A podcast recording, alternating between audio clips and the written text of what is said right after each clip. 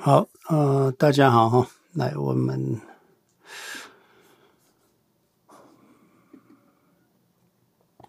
啊，谢谢大家好，啊，欢迎来到 CLEC 啊，青铜聊投资啊，我是 James 哈，今天是二零二三年七月十五号啊，一样免责声明哈，那我们是非营利事业组织啊。我们的影片和所有的相关内容都没有啊营业行为。那所有的影片内容跟留言的回复都是仅供啊教育意义啊，没有任何的投资建议。我们所有的人都不是专业的投资顾问啊，所以不要依据我们的内容跟言论啊做你的投资。啊，投资的风险很大，可能你也亏损很大啊，所以你要能够承受市场的波动啊，市场波动最大可以来到七十 percent，也就是说你的资金或资产会下跌七十 percent 或更多哈。二零两千年的时候就跌掉八十 percent，所以要先了解投资啊，你才能够做啊啊，所有的投资都是要自行决定啊，自行负责。投资者永远极度乐观哈，投资者永远迎向阳光，市场最终还是都会上涨了哈。投资需要忍耐，财富啊值得等待啊，所以我们啊，二零二二年啊，就是我们啊，大家如果能够成功度过啊，这就是一种耐心的等待哈。你才能得到啊最近上涨的财富啊，很多人就通就啊没办法度过二零二二年，那就当然就没有丰收的二零二三年哈。所以啊，YouTube 的朋友或听这个频频道的朋友啊，请这个按赞、订阅啊、分享啊，这可以平台可以推播给更多的人啊，能够接触到我们的资讯。好，这里啊，一个那个一个朋友 RC 应该是跟我们分享哈，就是说，当之前我们有提到一个影片，就是垃圾变呃资产哈。大家知道，全球我们投资这么积极的投资，第一个目标就是抗。通膨了哦，不管你是做什么投资，你总不希望你的购买力下降哦。第一个，第二个才是增值。所以哦，我们借钱啊，钱越来越贬值。假设你是一块美金放在床底下，经过一百年，可能只剩五分钱啊。所以。大家要用资本家的思维哦，这样才能致富啊！绝对是要投资，投资当然风险有波动的风险，可是长期就没有风险。重点是你若不投资，那你的风险就更大哈。再来就是投资要避免投资的一些风险，你就是要做好啊金流的管理哈。管控，这位朋友他的体会是这样哈，要能够有现金哈，现金就好像呼吸一样哈，你不可以窒息。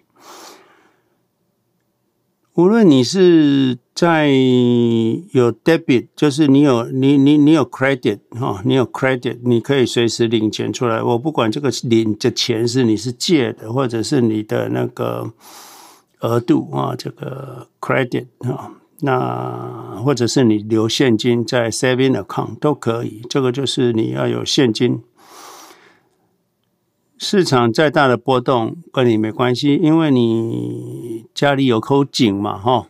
海浪再大跟你没关系，哈，你都可以有水喝啊，有空气啊，这就是要留保留现金哈，有现金流。我所谓这个现金，也不见得说你要自己的现金啊，可以人家银行给你的额度嘛，哦。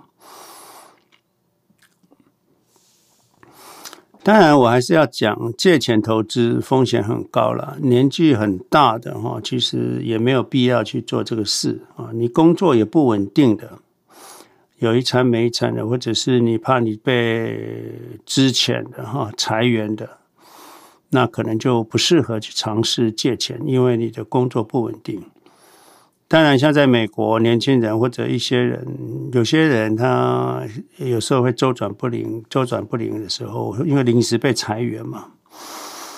我说，他说，老师，我可以用一点我的资产来过日子吗？我说不行，你的资产还不够多哦，你不可以把你这个六十岁以后的钱拿来现在用，那你六十岁怎么会有钱用呢？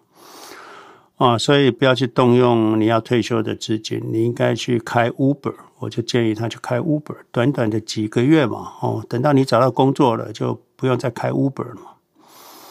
啊，所以没有必要是不用借钱的。你如果是借钱，那你要不要借超过你流动资产的二十 percent？流动资产的二十 percent 啊。样确定，如果你是贷款房子、房地产贷款的，你确定每个月都可以支付房款。很多人在市场上涨的时候，像现在哦，跟他讲说，哎，投不要借那么多，或者是风借钱的风险很高。他说没关系，老师我承受得住。你认为你可以，跟你愿意去承受，还有就是能不能够是完全不同的事情。大部分就是愿意跟认为自己可以。其实，当风险来了之后，才发现啊，自己无法承受，而且啊，我们很多人在二零二二年就发生这个事情嘛，就是本来很勇敢的去房子贷款啊，去做什么，去做信用贷款啊。当然，蛮多人也熬过来了，也恭喜他们哈。不过，就经过一次之后，你就会熬过之后，你知道那是什么东西，所以这不是你认为你愿意就可以。有时候我们心理承受度、心理素质，我们自己都不知道啊。我们自己知道，知道我们自己可以承受的是有多大。当市场跌三十五 percent 或四十 percent，那你要是借钱的，那你就是跌八十 percent 或八十 percent。比如说你自己一百万，那你又再借一百万。那你两百万，两百万跌了四十，percent，跌了八十万，等于你本金一百万就跌掉八十万了，那你就跌八十 percent 就 double。所以啊、呃，你要先清想清楚，你如果借钱来，连借钱的钱都会跌掉，如果跌掉八十 percent，你就破产了。你。你借一百 percent 跌八十 percent 你就破产了！两百万跌八十 percent 跌掉一百六十万，你连剩下四十万连还人家一百万都没有。所以你如果是股票质押或者 mar mar 那个 margin 的话，那你就是会被 margin call 哦，不要跌八十 percent 啊，跌跌到这个四十 percent 你就会被 margin call。那时候你就会被强迫卖出，你就是被强迫卖家卖出了，那你就会杀在地板上。去年二零二二年的六月或十月那个最低点，都常就是那些被强迫卖出的人卖出来的哈。就算你熬得过，你可能精神上也还蛮郁郁闷的哈。但是。你如果有能力借钱，还是值得这样做了。可是你有没有能力，要看你有没有，你富不富有。其实富人哦，富人更加富有，这是一种马太效应。你有一亿的人哦，借个五百万，当然没有风险，几乎对你的资产没有造成任何风险。五百万，你有十亿的人，借个五千万。也不会有什么超额风险哈，五千万，你有十万块，你只有十万块的，你借个五万块，那就风险很大了啊！对，所以你要知道，有钱人借的钱呢，比你的总资产呢还多好几倍。那这个就会发现啊，这个就是马太效应，就是说有钱人可以赚到很多机会财。二零二三年呢，很多人。要加码也没钱了，当然你在二零二二年底也也低点也有加码也很好。那个但是有钱人平常可以不用不用动用那个 credit，等到低点他就可以动用那个 credit，或者他平常就可以动任何时间就可以动用五百万啊、一千万啊的的钱去投资。那一一般小老百姓就是没办法。持续买进那本书里面有一个图表，就是美国最没有钱的二十 percent 的人，他的支出啊，食衣住行就一般生活，吃披萨啦，吃只能吃披萨，吃麦当劳啦，这个一些开销哈，食衣住行啊，没娱乐，没有包括娱乐，就已经是他收入的百分之一百八十 percent，也就是他都要超支。每年每个月都在超支，所以他根本就翻不了身。所以为什么美国 homeless 有这么多？因为你落到美国最贫穷的二十 percent 或者是三十 percent 的话，你最后就会一直滑下去，滑到变 homeless 啊。美国最富有的二十 percent 的人呢，他的食衣住行哈，只占他整个收入的不到三十 percent 啊，三十。所以他很有很有有很多钱可以投资，也可以抵御风险。所以富人为什么富者越富啊？就是这个道理。所以大家要记得，先把自己赚到变富人哈。你们现在都是富富富有之人，那衡量你的借钱，你可以有马太效应。这位朋友啊，在今年二月听到我们的频道，开始买入 QQQ 了。嗯，当然也是经历过震荡，当然他没有经历过二零二二年的震荡，算是还是幸运了。是幸还不幸也不知道，因为以后碰到了可能会更苦。他计划把他的。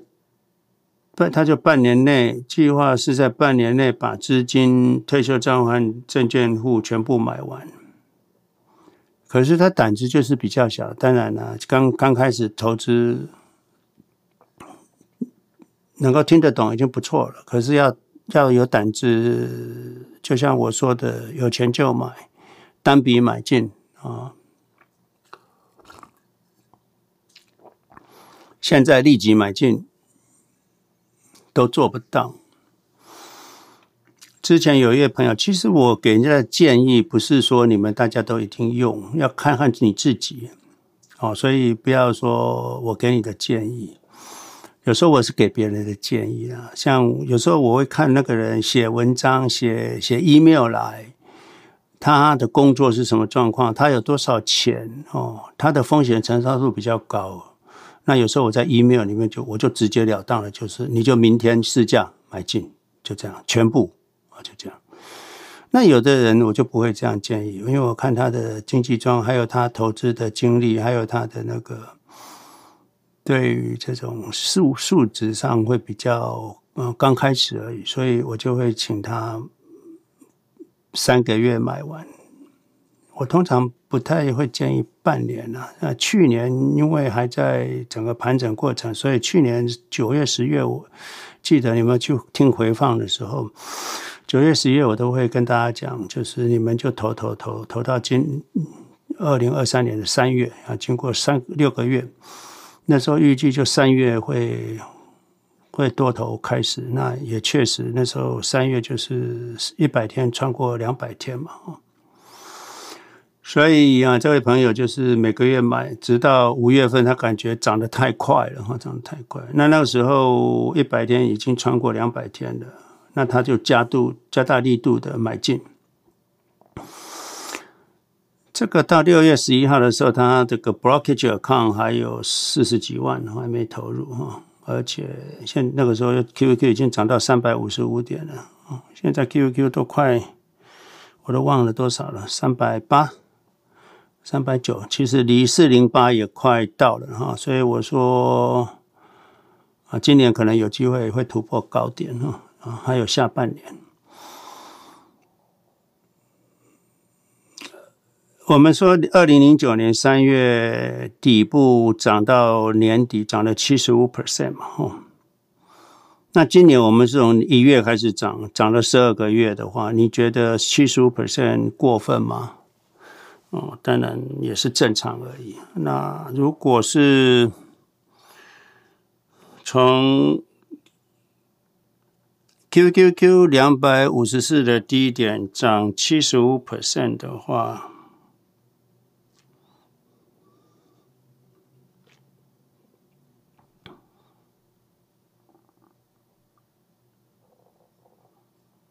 两百五十四乘上就四四四哈，四百四十四点四，啊，就会过高了哈。其实，嗯，从现在开始再涨到四零八，其实在几步之遥而已了哈。我看一下，我都。太久没有注意了啊！现在三三七九啊，三七九，所以四零八嗯，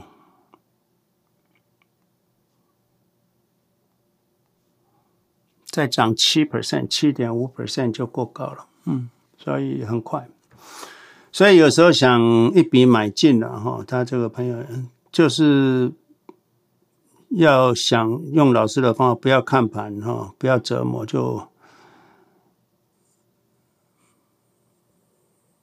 但是很难下决定，这当然很难。其实闭着眼睛一下买就好了。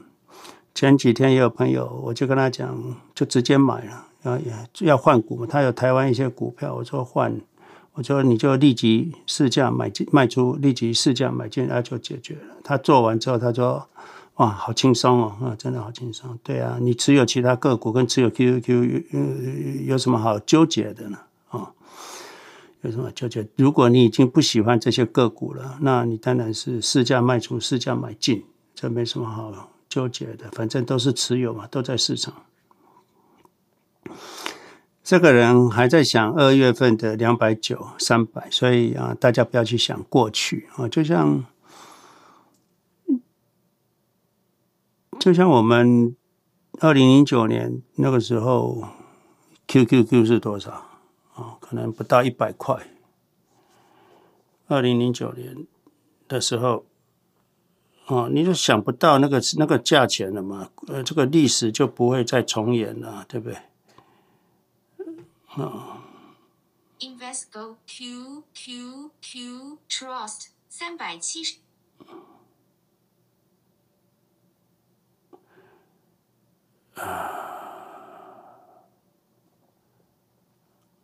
二零零九年，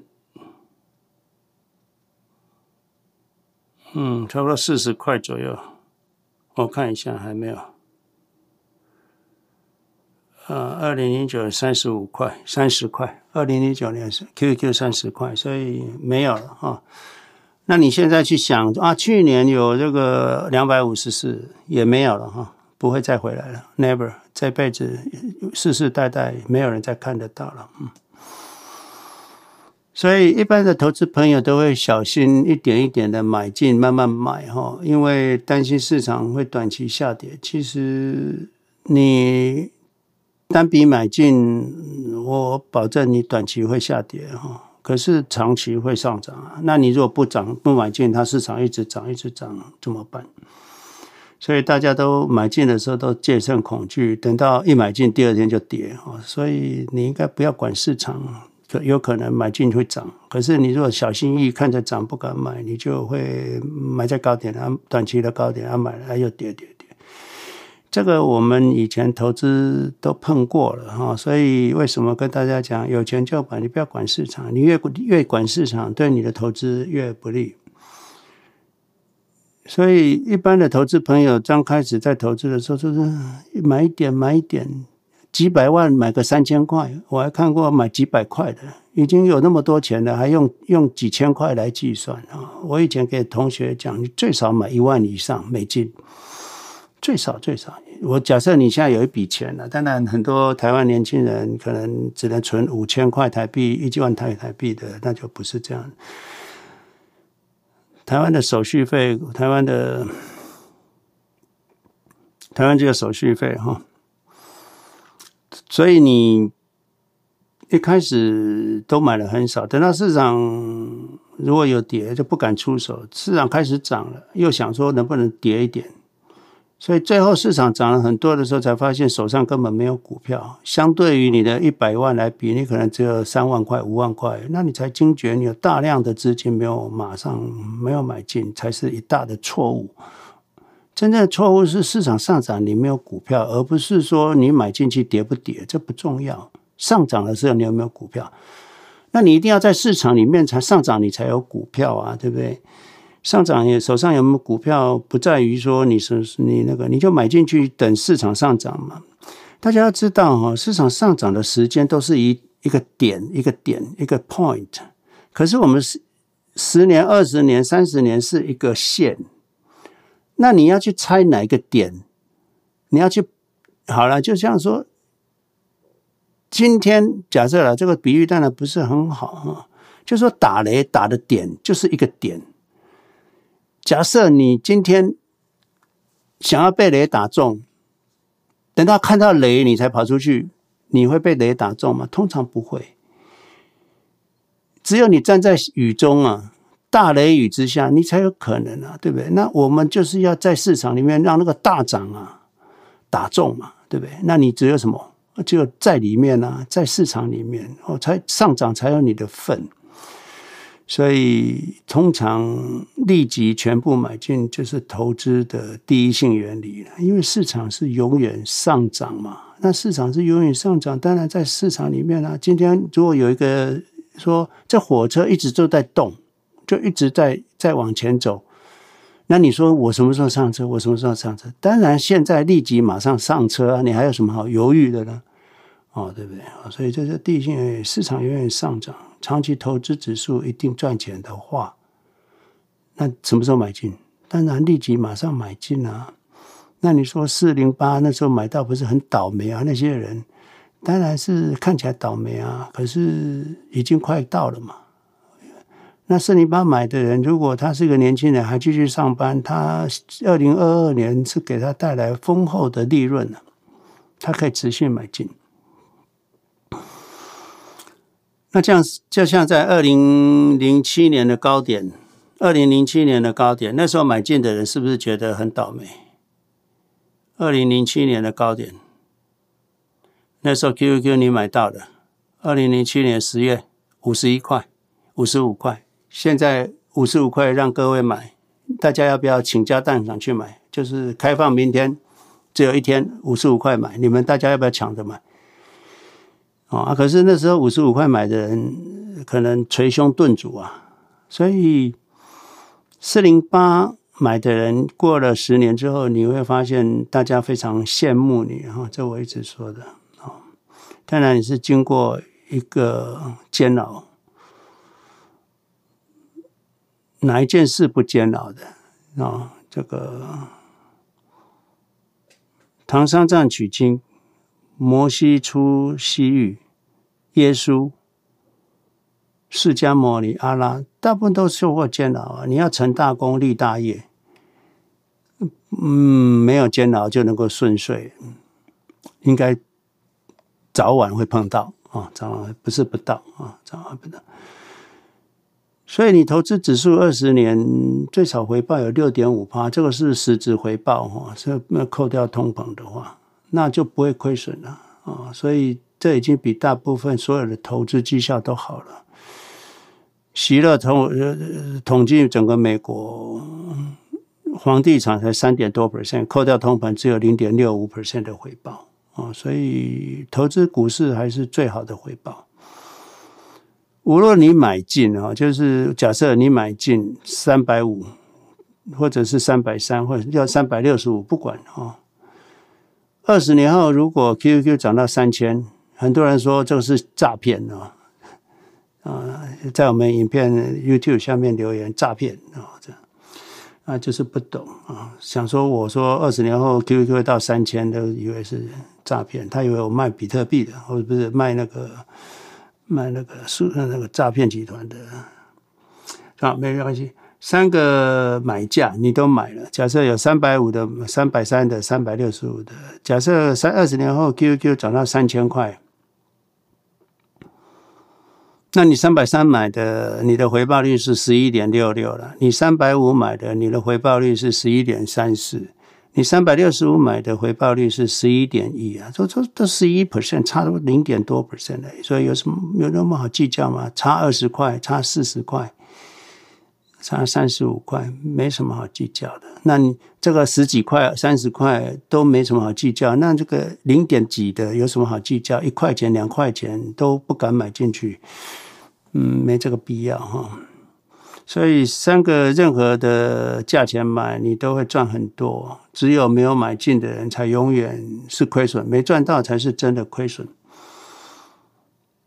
所以我是建议大家不要一直站在月台上，嗯。你只有上车才会赚钱。你一直在月台上，永远是赚不到钱。所以这一列火车是永远往前开的时候，你为什么不上车？我就我就不知道啊。这个很很容易理解嘛，就是这火车就是勇勇勇往直前一直开，啊，你竟然不上车，你跟谁过不去呢？哦，当当然，我这样一讲，大家很勇敢的上去，过了两个礼拜、三个礼拜，市场跌了，又又又不舒服了。当然你会不舒服啊，可是你要眼光要放远啊。如果你眼光不放远，你怎么有办法成大事、立大功呢？对不对？哦，所以单笔买进可能在短期的高点哈，可是绝对是长期的低点啊。就想通了，你才有办法在这个投资上成功、成大功、立大业啊。巴菲特根本不管短期啊，他就买了就尽量睡着哈。所以啊，如果你要我建议，通常我都是请你理解风险、认识风险、控制风险。你要保留现金、紧急备用，有钱就立即全部买进就好了。指数基金这样就可以了，没什么好纠结的哈。在我们投资路上，就是听到、知道、了解、相信哈。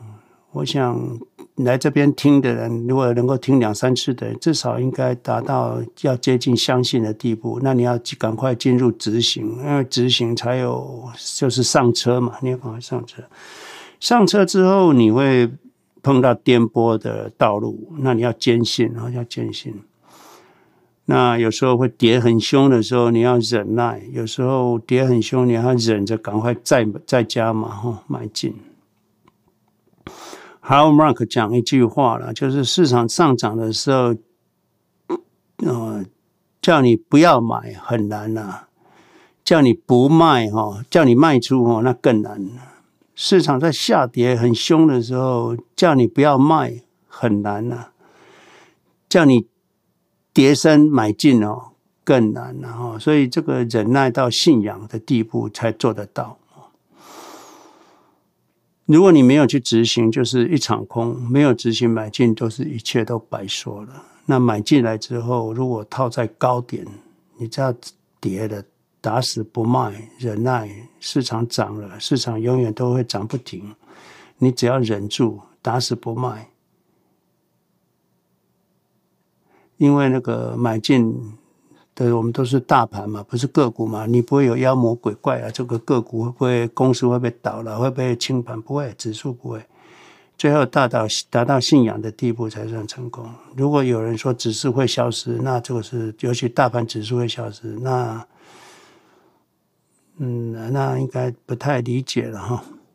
所以我们投资最后还是理解风险、认识风险、控制风险、保留现金啊。当做紧急备用，这个现金不一定要实质的现金。你如果有 credit，银行给你一百万的 credit，那也是现金啊，随时可以领的，随时可以领出来的钱就是现金。有钱就立即买进，剩下的钱就是立即买进指数基金啊，随时买啊，打死不卖啊。这就是我们今天的分享，来。那 CAD 交给你，各位朋友，那个有问题，任何问题，如再怎么简单，或再怎么复杂，或者是再怎么都是问题啊。小问题要解决，才不会产生大问题。有时候你碰到的困难，就是因为你不知道你有一个小问题没解决，所以你才会碰到这么大的困难啊，有问题或什么想要跟我们分享的，请赶快举手，我们可以节省时间哈。好，谢谢，来，Cat 交给你。好哦，谢谢老师的分享。那我在还没有人举手之前，我先讲一下我们房间的规则。那我们房间的规则就是说，如果有问题的话，你可以举手，然后我们会把你拉到台上来。那基本上原则上就是一个人一个问题。那呃，如果后面有人的话，我们会照顺序的，就是把你的问题问完以后，再就是回来到你的身上，然后你就可以继续问问题。那如果说那个呃问完问题后，我们会把你移到观众席。然后，呃，你可以再次举手，再上来发问，对。然后我们最晚拉人到台上的时间是亚洲时间十一点半，然后美西时间是呃八点半。那请大家把握时间，因为那个就是，呃，我觉得能够跟老师这样子呃交流的机会是呃很难能可贵的，因为呃，我觉得每一个问题对我们都很重要，然后。呃，也透过不同的问题，我们也可以，就是每个人都会有不同的思维跟思考逻辑，然后，呃，最终的目的就是希望让哦大家都能够一起上车，然后呃搭上这一部那个财富自由的火车。那现在有一个令令你上来，你可以开麦发问，谢谢。哎，老师你好，这样有听到吗？有，请说。可以很清楚。哎哎，你好，我是来自台湾彰化的林先生。那自己听自己听老师的频道也已经有三年了，那也很认同投资要简单买 QQQ 即可。啊上周有有空暇时间啊，播了 YouTube 长隆一亿元投资讲座给家人听。那因为六十岁的姑姑于今年六月底已经办退休了，啊，对于影片内的一些观念，她有问题想要想要发问。一对影片内的投资 QQQ。资产多个零，大概需要多少年的时间？那第二点是，等一下你说什么时候、什么东西要多少年时间？因为影片内的 QQQ 投资投投资内容有提到，大概大概诶多久之后资产能够多一个零这样子的问题。哦、那第二个，姑姑现在已经退休了，对于上述讲的退休跟投资这一块知识比较不足。那退休后满手保单，现在没有什么现金。啊，有没有老师可以给他建议什么的？谢谢老师。如果你你要多个零啊，就是你要多个零，你我们 QQQ 啊、如果以十二 percent 来说的话，那是那是啊，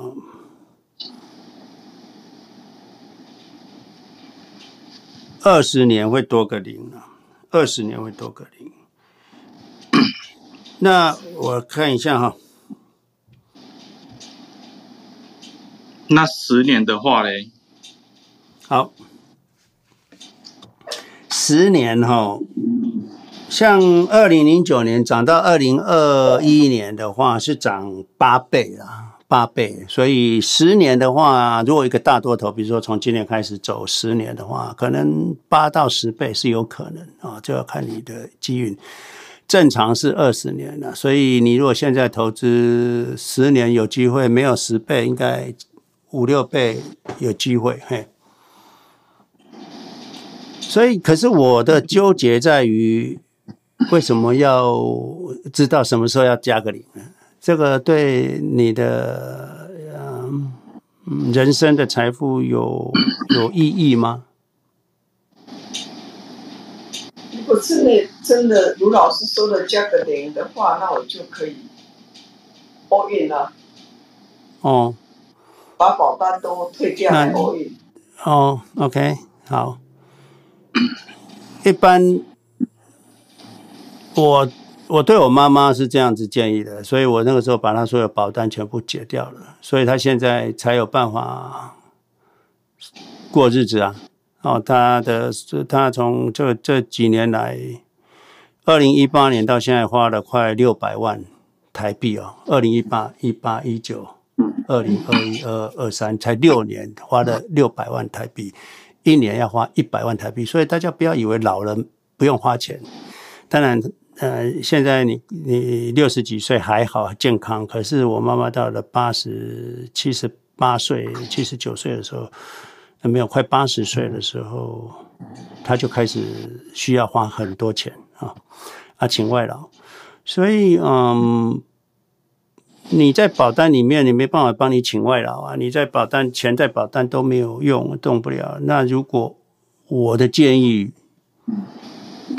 是全部解掉啊，因为呃，你自己现在都过不了日子了，你还管保单哦？所以全部解掉，也不要 all in 啊。你解掉之后，你就留一两年的生活费，全部就 all in 了就好了。哎，哦，这个也没，这个就是这样做了，没有其他的解决方法。嗯，对，那 all in all in 真的真的，诚如老师之前说的。十年后大概会多一个零，有没有多一个零？多个五倍有吧？多个五倍啊！哦，嗯、那五倍就已经很好了。啊，对啊，嗯。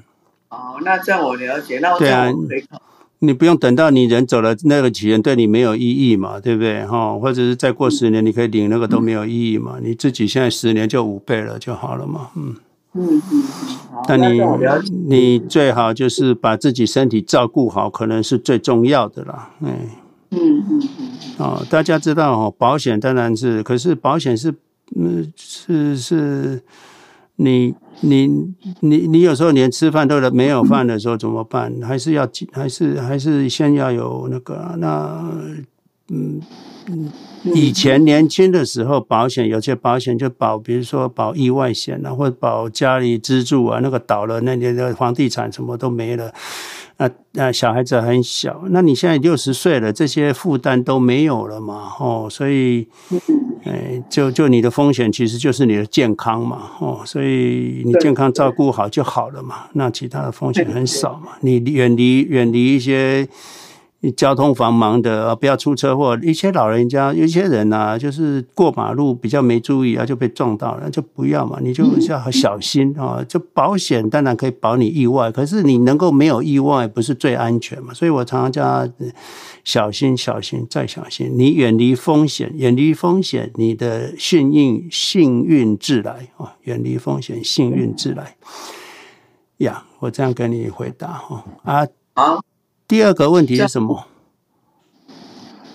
第二个问题是，姑姑她在六月底已经办办退休了，那现在因为满手保单啊，对于哦，对于投资 QQ 还是抱抱持着，那你就把保单看一看，其实呃赎回去投资吧。哎，那个那个保单都已经以前的要的以前的目的已经不存在了嘛，嗯，那些风险都不存在了，嗯。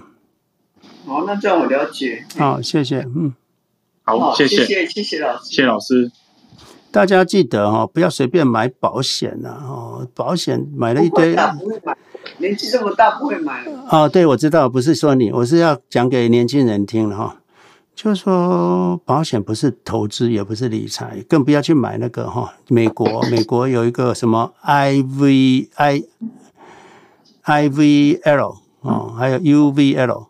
你要知道，美国的 I U I I V L 是买期货、买期权的，完全都没有没有买指数，什么哈万能保啊，这个是不好。而且你要知道哈，U V L 才是去买指数的。可是美国又很奇怪，保险法规里面 U V L 是买指数的，比较正当的投资的，竟然是要有理财专员，就是有。CFA 的才可以，一般的保险经纪不可以买。一卖一般的保险经纪可以卖风险更高的 IVL，完全是期货指数的。那这个就是跟你对赌的。那那他们都说哦，上档可有有十 percent 哈啊，亏损你不会亏。可是你要知道，当过去的。几年如果平均没有达到十 percent，你的那个 cap 就会降到六 percent。那你 cap 降到六 percent 的时候，它降你也不知道。结果你本来说我交的保费赚的钱可以自己再交交保费，就自己活。结果之后他就哎活不了了，因为指数没有十 percent 回报了，你可能要自己来补钱，不然你这个保单就失效。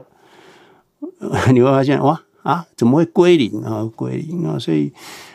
不要去保险哈，你不懂不要保险。那台湾人很喜欢，年轻人喜欢保储蓄险，不要了，不要了，储蓄险才几毛钱，你就算你不买零零六六二，你买零零零零五六，有有股息六 percent 也比储蓄险好啊，对不对？Anyway，那你要真正长期投资，回报率高，还是要零零六六二了哈。好啊，我先回答到这里，谢谢，往下来。好，我谢谢令你的问题，老师，我觉得他的问题很好。还有一个部分就是，我其实现在跟就是朋友，不管是什么时候啦，就是跟朋友分享说，呃，就是还是要买进指数型 ETF，然后长期年化报酬率是好的，然后你的就是你一定要靠投资才有办法财富自由，你靠呃薪水是没有办法的。然后他们都会，他还是会说那是以前，以后怎么样不一定，就是嗯、到底要。我觉得我也不知道怎么让他们，就是跟他们讲了很很久以后，我觉得他们还是没有办法理解如何从历史去看未来这件事情。我觉得也是一般人会卡住的点。对，这个就是我们之前的影片，我为什么开一个开一个那个特别上一堂课，就是统计统计概率哈。那堂课哈，就是还有就是命题的真伪。你你跟我讲说，哎呀，你你你你以后会很幸福啦，谁知道？那你以后一定会有灾难的。讲这种话，这没办法，这个这个不是真命题啊。所以讲这种话的人，就是完全没有就没啊。可是我们也不能要求大家讲话都有逻辑概念。没关系啦，这种人就是叫做这个悲观主义者嘛，他永远认为这个财富不会掉到他头上来，那就也是没办法了哈。所以啊，我、我们也不用太太纠结，就是说啊，他都没办法，我们没办法度他，那本来就是我们就是没办法度所有的人了哈。所以啊。你如果我们可以度所有的人，那就就好了哈。就是所有的呃宗教哈，也没办法度所有的人了哈。所以要度，要只能度什么？度有缘人。那没错，那就让他看吧。哎，如果有这种，就好像很多人也是像不会啊。那个谁说 QQQ 一定还会继续涨？谁说那个？那就是完全不懂 ETF 的人才会讲这种话嘛。你懂的人怎么会讲这种话啊？不懂嘛？那不懂无知，那讲这种话，我就我就嗯，你自己去搞懂哈啊！因为我讲你也不相信啊，你他也不去研究，就是说我们讲了你不信没关系啊，那你总是是怀疑主义者，怀疑主义者还有救，可是悲观主义者就没救。啊，悲观主义者就没救，或者是投机分子啊，没救啊。他他就认为长期没有没有用，短期才有用啊。所以我们没办法度的两种人，一种叫做悲观主义者，一种叫做投机分子啊。那没办法，赌徒你有办法救他没有？还有一种就是有精神病的啊，就是有些人就是在一个问题里面永远转不出来的，那就是有精神病的啊，很纠结的，那就是精神病的那。另外一个就是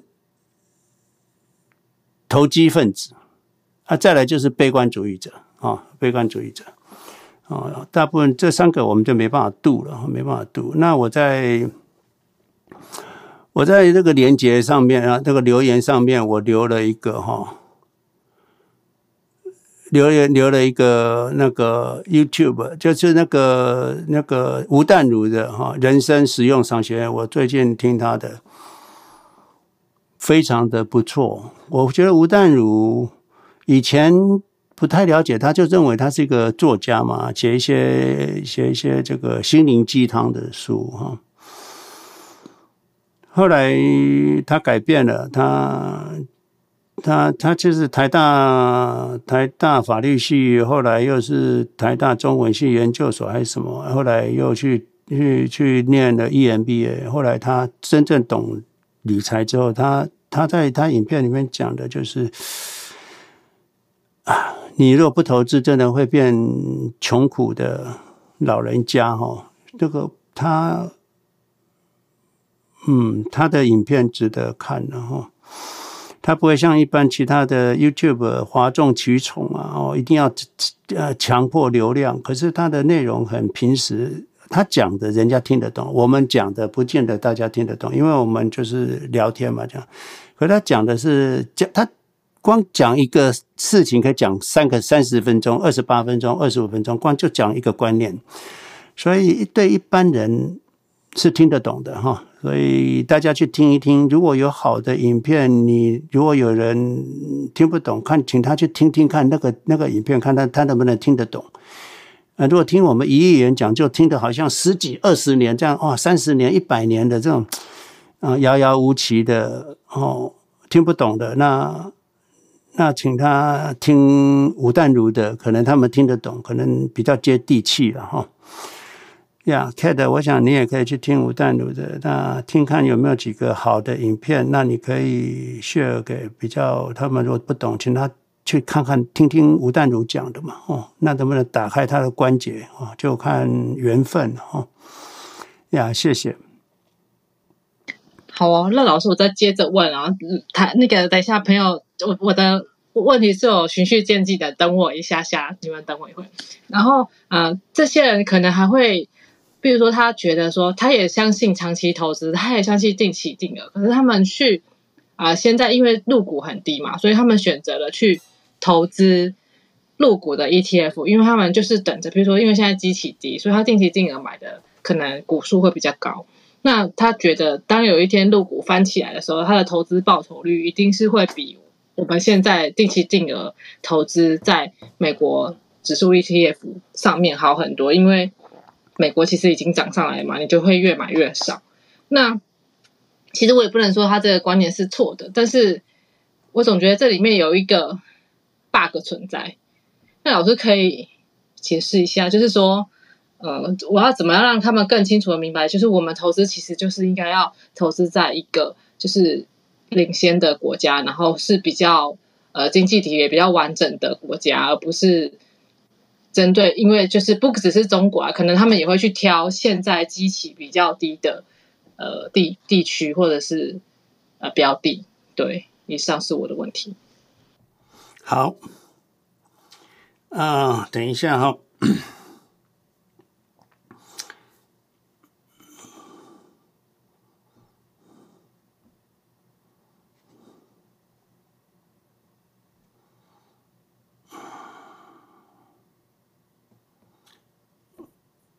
我要找台湾指数，你要知道哈，中国的市场很像过去的台湾了，所以啊，你如果去看台湾一零三九三高点哈之后，我怎么找到台湾指数啊？？Tai X。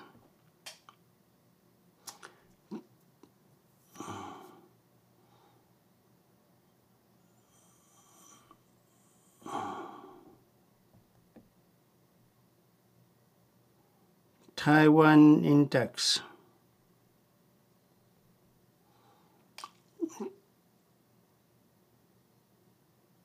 台，在老师在找资料的时候，我分享我对这个问题的一个看法，可以吗？请说。好，呃，这个 ETF 本来就是建立在。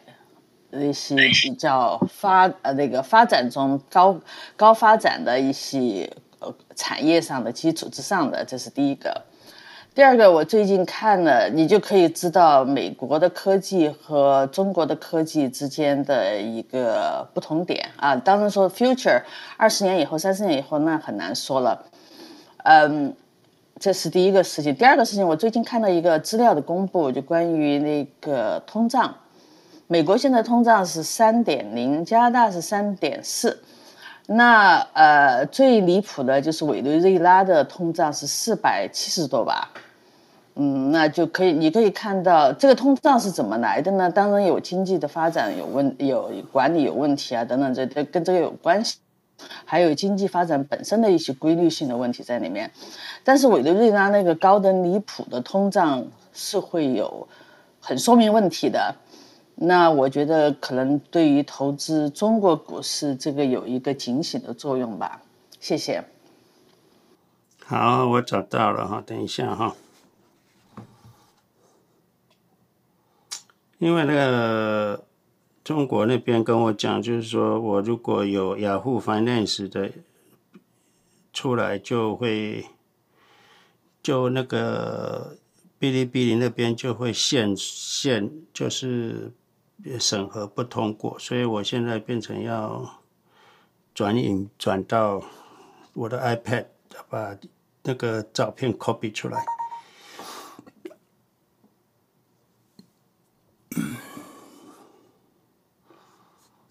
嗯，哎，我怎么去找到那个照片？我转过来了。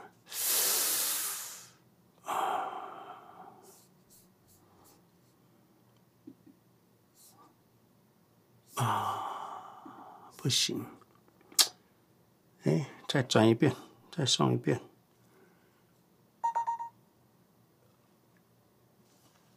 哦，对，在这里，好嘞。OK，好，我我展示给大家看哦，就是中国就很像台湾，哈。那中国要像台湾真正走出一个。大的底部的话，这里图片是一九九七年开始了，应该更早。这个这个这个泰 X 不够不够长哦。这个我要在那个，它从一九九七年，光一九九七年盘整到一二零一一一八年哦。这个当然这个时间美国也是盘整啊，这个也不能说说说说这个这个。这个这个这个台湾有有问题哈，我再找一下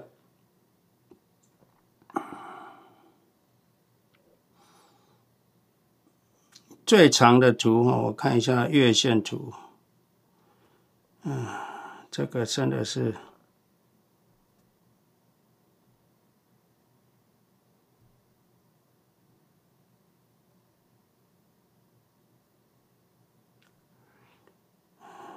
没办法找到长的图。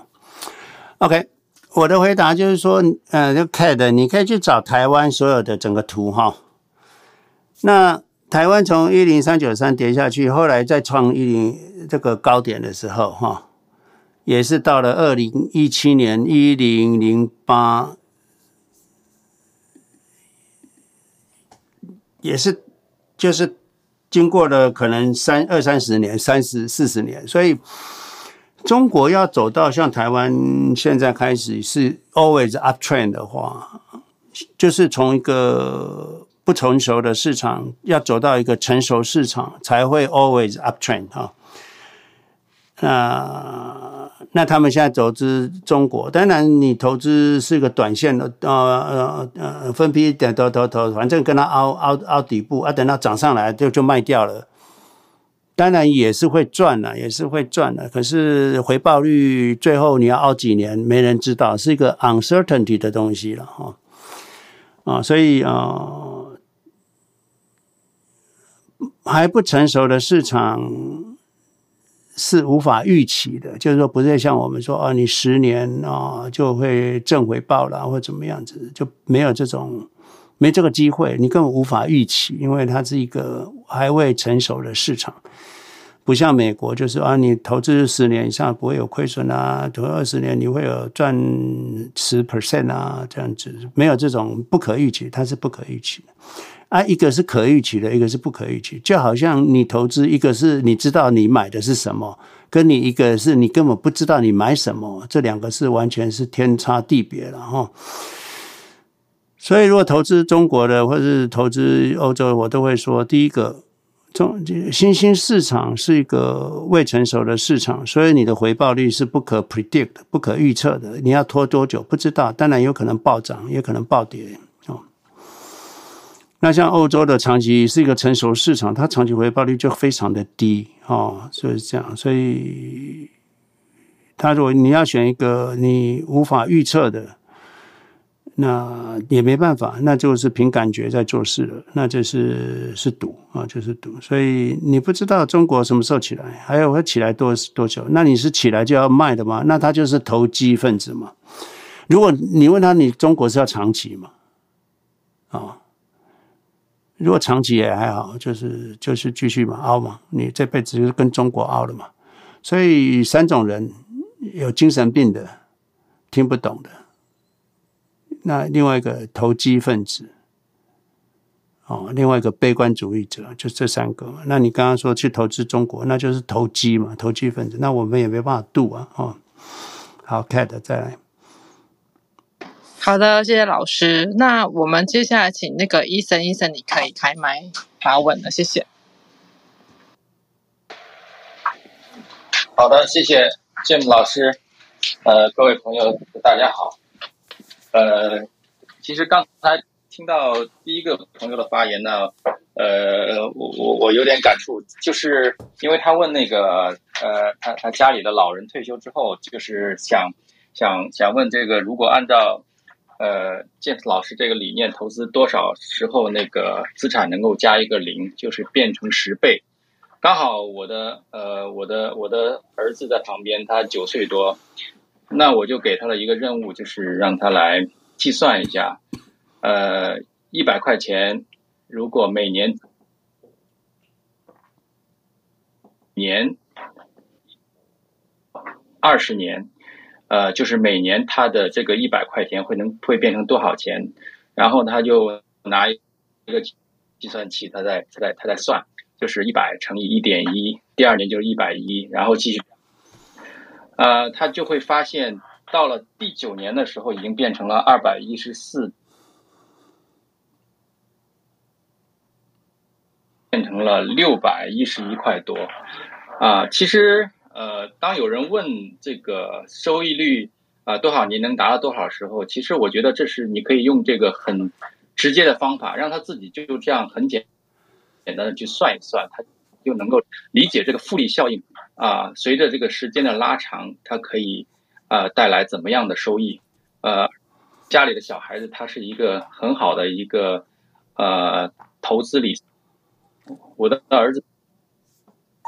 的时候，他就他就非常 非常惊喜，他说：“哇，一百块钱变成六百多了，二十年之后就变成六百多了。那如果开始投了一万块，那变变就变成六万多了。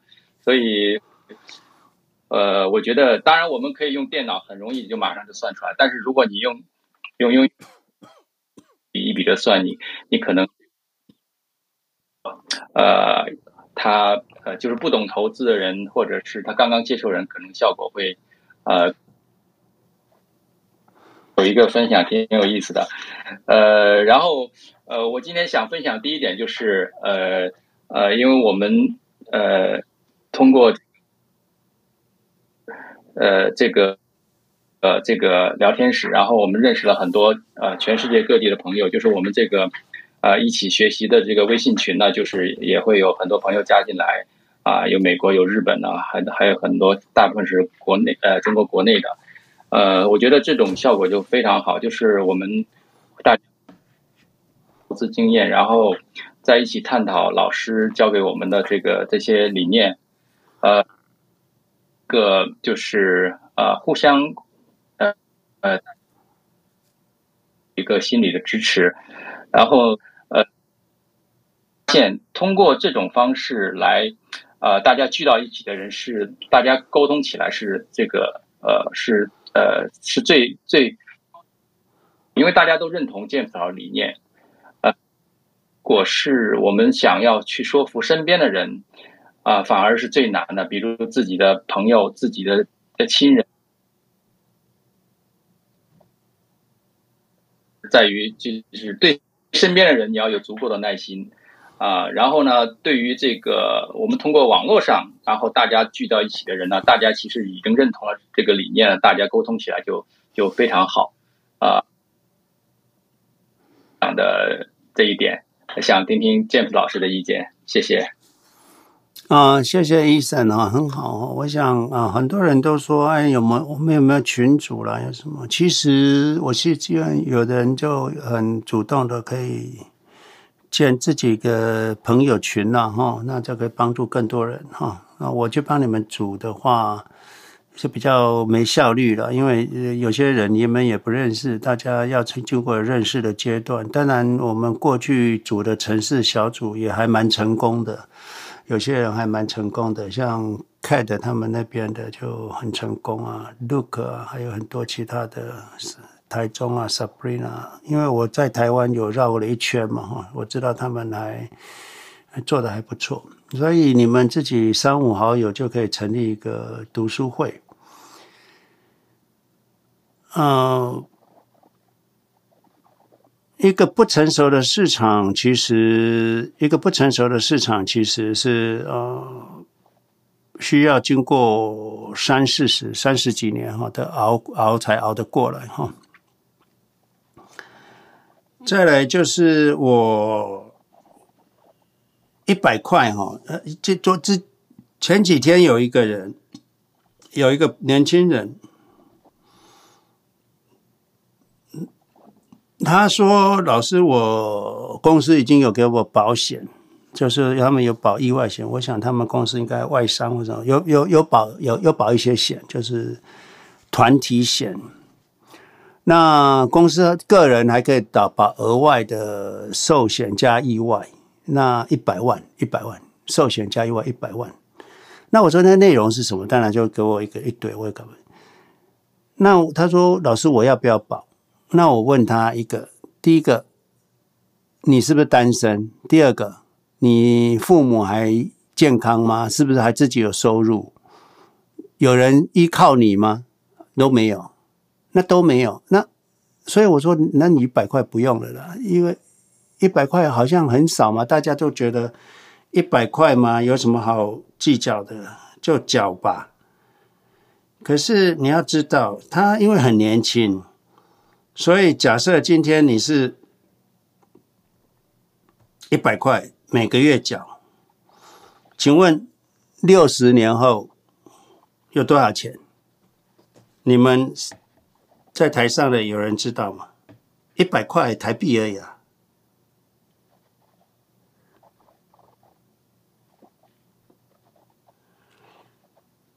一百块台币，你就这样投投投哈。就投投投，六十年，一千万，一千万，一千万台币啊，你就有一千万了。那很多人更在美国的更有时候一百块啊，没关系啦，一百块啊，就一百块吧，就一缴吧，缴吧，缴吧，一千万美金呢。所以有时候你会发现，啊，常常我在讲，我看我我都我就说，这美国的保险真的是坑人哈。那他就会不要说不要说 Medicare，Medicare 还好了，就是如果你没什么收入，可能一一百一百六两百块就解决了美金了。那可是你你你缴了四十年呢，啊，你缴到你你你走啊，如果你如果是自己买保险，要一千多块一个人呢。一个家庭一年要花一两万两万美金的保险费啊，所以啊，有的人在缴保费的时候哈，就是哎，缴一个月缴三千呢，没关系啊。你知道你缴三千是什么？是是是多少资金吗？啊，就是医生讲的，你你你你如果是你如果说啊，这个一点点钱不存啊，能够不要能够能够能够做什么事？你你如果三千块的话，你是多少？两亿八千万啊！两亿八千万，你你怎么会说两亿八千万很少？哦，那你说六十年太长了啦，哦，那就四十年吧。哦，那四十年至少也有多少？哦，也有两三千万啊，三千万呢？你一个月台币三千块钱呢？你你你三千万是你三千万呢？你你如果说像我妈妈八十岁，她如果你如果四十四四十年开始存三千块，那你慢慢存，那就你你有三千万啊，对不对？有三千万。那你如果投资一个呃，你说四十年，我我中间也要花钱啊，那那没关系啊，你三千块，你你投当然会投多，那你就说想说你至你你你至少有三千块到八十岁，你有三千万，够你够你看护多请几个了啊。所以啊，医生就是这样，没错了哈，就是要计算给他们看啊。有时候我我我以前上课的时候，就是你们把计算机拿出来，开始按一点一一点一乘四十次，他们一开始乘没感觉了哈，可是乘到最后，他发现哇塞，怎么一年就可以涨这么多啊？就是就是这样子啊，所以所以啊。没错哈，你要实际去按按看哈。假设你小朋友或不懂的人，你就叫他你按一下，一点一二乘一点一二乘一点一二，这样一直乘，你就乘一点一二，用用死功夫一直乘，他就会惊到。前面十前面十次他根本不在意哈。我们所有的资产是后面呃呃。十年、二十年长出来的。巴菲特在三十一岁的时候只有一百万美金了，三十一岁，嗯，他现在九十岁，再经过六十年，他就变首富了。所以你现在如果还有六十年的时间，你你现在有三百万、两百万美金的话，你就比巴菲特有钱了。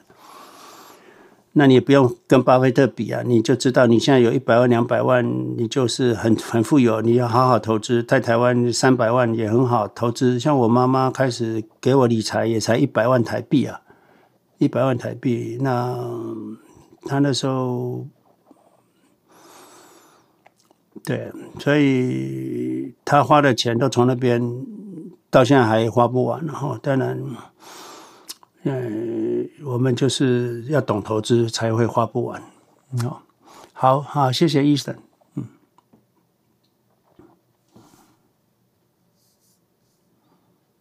我还想问一个问题，呃，就是之前我也跟 Jeff 老师用呃邮件去呃请教过，就是呃关于呃这个股票质押，因为在内地呢，就是呃应该没有像美国这样。这呃，这种股票质押去呃借钱借借现金，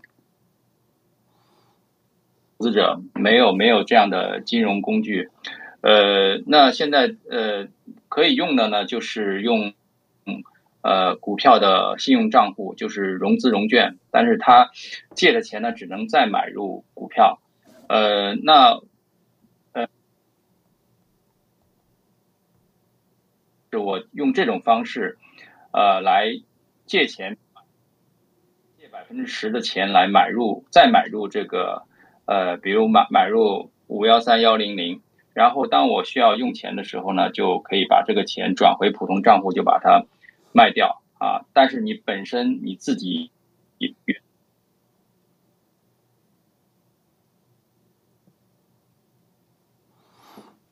医生，你那边这个找找有。断断续续的，你中间这前面呃五五秒钟断掉了，你怎么样？你的声音会断掉，环境不太好。哎，好，来，你再试试看，你是不是离麦克风的远距近呃远一点或近一点？就是有时候 echo 会 cancel 掉，你再说看看。现在好一点吗？啊，来，请可以，嘿。现在现在可以是吧？可以，好来，嗯。啊，对，就是这个，呃，老师就建议我，就是找找有没有两倍的杠杆的这个这个这个基金。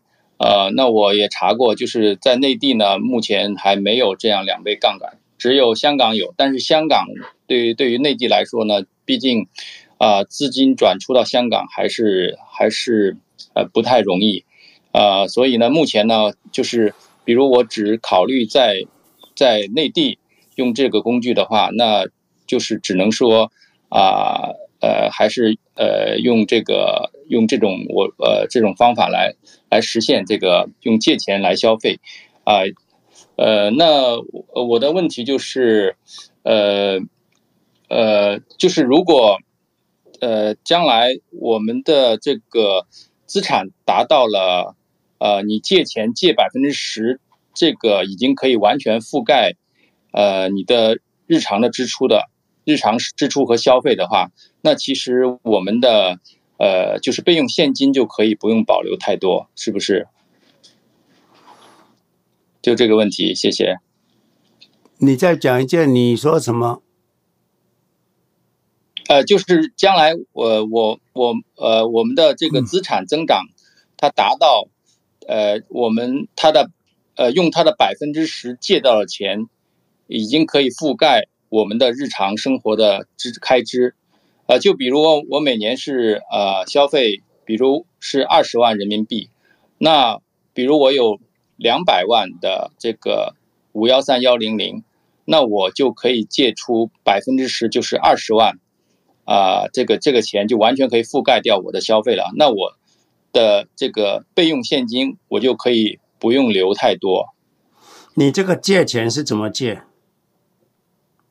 就是通过呃那个股票的那个融资融券，就是融资账户，我就借用借来的钱再买入五幺三幺零零。那你融资的利息很高，不是吗？呃，融资目前是百分年化是五点几。哦，内地的融资的利息这么低啊？是的，呃呃，当然五点几是比较低的，这个可以跟自己的证券公司去谈，啊、呃，一般都可以做到呃百分之六左右。哦，好。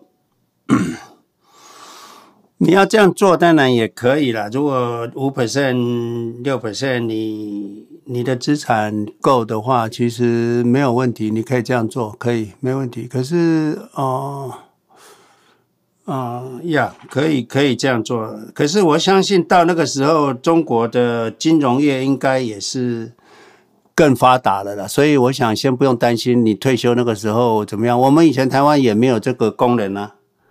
我们台湾以前也没有这个功能了，就是就是呃也没有这个这个股票质押，是最近才有的哈，也应该以前也有，可是以前就是不，哎哎，以前就是哦哦，我们没有去注意这个事情。那等到一段时间之后，中国应该还是会。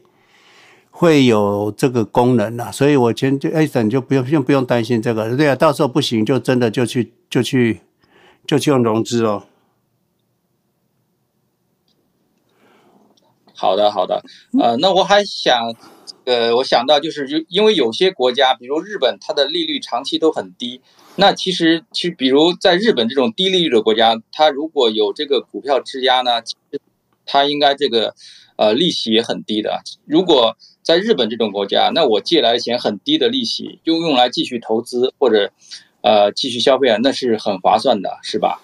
啊，对啊，所以为什么巴菲特跑去日本呢？他跑去日本发行这个这个公司债啊，买 日本公司的股票，他又没有汇率汇率风险啊，空手套白狼啊，他什么都不用啊。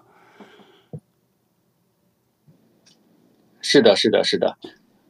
好的，好的，谢谢建木老师。今晚就有两个问题，谢谢。好，在那个留言区有人问这个 QQQ rebalancing 的事，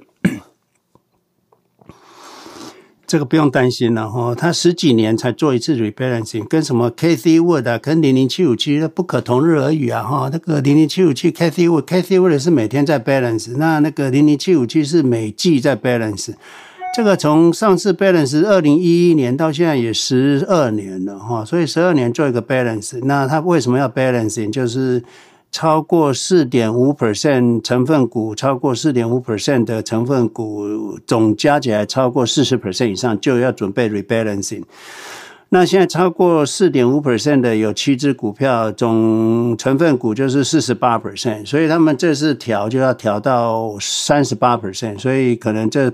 七只股票比例要相对降掉十 percent，要重新分配到其他的后面的个股去，那这个没什么好担心的啦。就好像你自己的资产突然之间你就有几只股票，其中都卖个五 percent、三 percent，那就卖一卖啊，就想要换到其他的股票，就这样子一一条小小的震呃变动。就像一九九八年、一九九八年跟二零。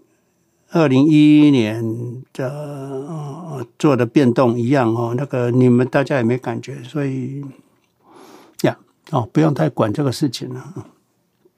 好，如果有对这个事情还有疑问，可以再上来问，当然没可以啊，没问题。就是我我讲的还不清楚，还是说我我我讲的哪天没有思考到，那也可以再来讨论哈。来往下看。好哦，谢谢老师。那也谢谢医生。那接下来听话，你可以开麦发问了，谢谢。哦，谢谢。呃，詹姆老师早上好。其实我也我本来也想问这关于就 QQ 它它这个再平衡的一个问题。那呃，首先来说它这种再平衡，它的呃它的目的它到底是什么？是为了说是减少是这种呃就就这种大份额公司在 QQ 里面的影响，还是还是为什么？这个其实它的它的目的还不是特特别清楚。这是第一个。好，第二个问题就是说。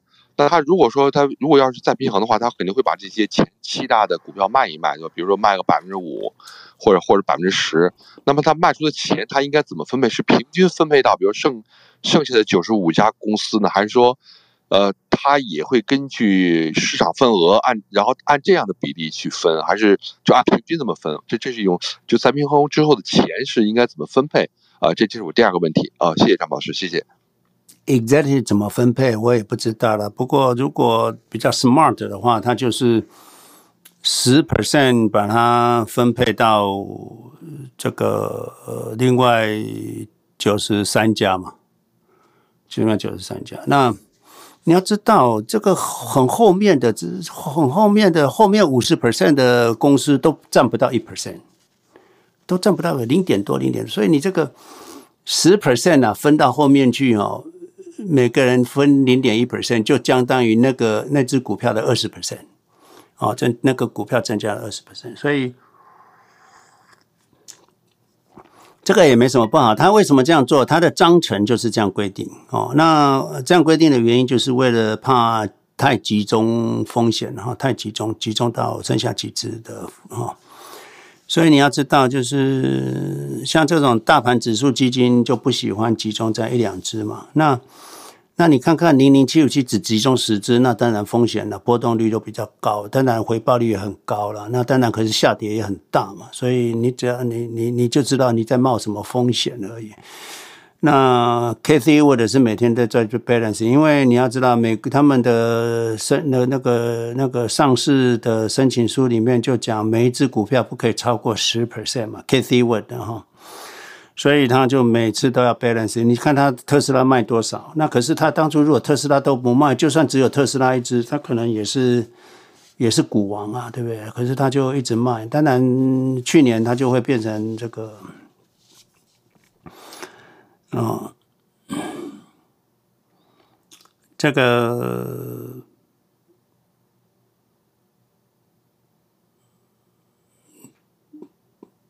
大盘指数就是尽量能够分散，然后分散。那当然，我们也不要它太分散。那不就是调整十趴？那那有可能也也也很好啊，因为现在高科技 AI 可能有后面一些公司可能会串头啊，那当然就也也是也是没有什么不好，所以我就有时候嗯模糊的正确就可以了。你要 exactly 说怎么才是最好，那真的没人知道哦，真的没人知道。呀，天华，哎，好，谢谢，就这个问题，哎。好，我谢谢天华。那练你可以开麦发问。请问有听到我的声音吗？啊，请说。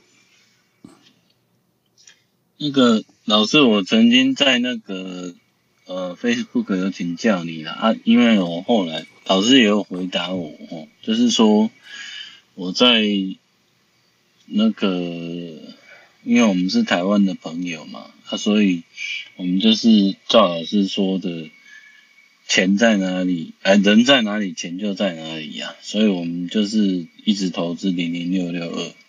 可是 我我也奉持这个信念，就是说，当我在路上遇到有缘人的时候，我就会跟他们宣传老师的理念，就是说，哎，我们去买 QQQ，那以后大家的生活就会改善，就大家都会变有钱人这样。那可是啊，就是我有一次叫了一个，就是自己喝喝酒，然后叫代驾，然后在路上他代驾的过程当中，我就跟他讲零零六六二，然后他听了就觉得，哎，好像你讲的东西很有道理，然后他就想要说，哎，真的去投资看看，但是他回家之后去 Google 啊，发现网络上面台湾的。Google 上面对零零六六二的评价其实很差。那我有在 Facebook 上面请教老师啊，那老师也也有给我回应说，其实好像这两年的，就是刚开始的时候追踪误差是有，但是是因为成交量不大的关系，所以追踪效率不高，有要有有误差是可以理解，但是现在是有慢慢有改善。可是我也回应老师说，那这两年的改善是不是因为是那个汇率的红利造成的而已啊？因为之前也有同学去问过说，中国大陆的那个五幺三一零零啊，它比较起来的话，它的管理费还是偏高啊。啊，老师有回答过说，因为基金规模不一样啊，所以它的管理费会偏高是。是合理的啊，所以零零六六二在台湾来说就是一个小众市场。那如果是这样子的话，其实刚刚那个 Jimmy 哦，他有我我发了这个发了这个绿绿角投资的这个呃绿角财经笔记的这个观点来看的话，我觉得他讲的好像还还真的有一点道理耶，就是他把。他把汇率去取中间值哦，然后去观察过去的误差，就是零零六六落后 QQQ 的指标哦，只有在二零二一年的时候比较好，然后它是追踪到二零二三年，那再加上台湾的零零六六是不配息的。那在美国的 QQQ 是配息的，那所以如果用零点八的配息来看的话，那追踪误差再加上去，追踪误差已经高达了百分之一点零四哦。那我们如果是这样的话，我们是不是在对台湾的同学来说的话，呃，我们是不是应该还真的是要？透过付委托去买 QQQ，而不应该投资零零六六。好，那这是第一个问题哈，因为前面老师可能讯息太多了，那个 Facebook 没有没有回答到。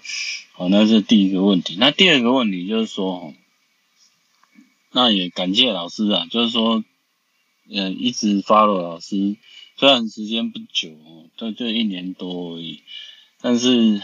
也是感谢老师一直在低点的时候一直鼓励我，所以我就一直买进，一直买进，有钱就买进，就一直买进，然后也都打死都不卖，然后所以现在都赚很多。那现在有一个小 小问题，就是说，嗯，因为我自己的小孩哦，那个个性其实差异蛮大的，就是说，有的小孩他就是。比较乖巧，要听爸爸的话啊，然后就贴心啊，然后对对那个长辈就比较孝顺。但是有的就是就不会过的呀，老师听那种他也就不会过的，就是你怎么怎么骂他，怎么怎么就是他就是就不会过的，就对。那我知道说在美国好像说可以，就是在台湾的民法就是你那个遗产。因为我们零零六六就是或者是 QQQ，我们就是要继承给下一代，让他越来越富有这样子。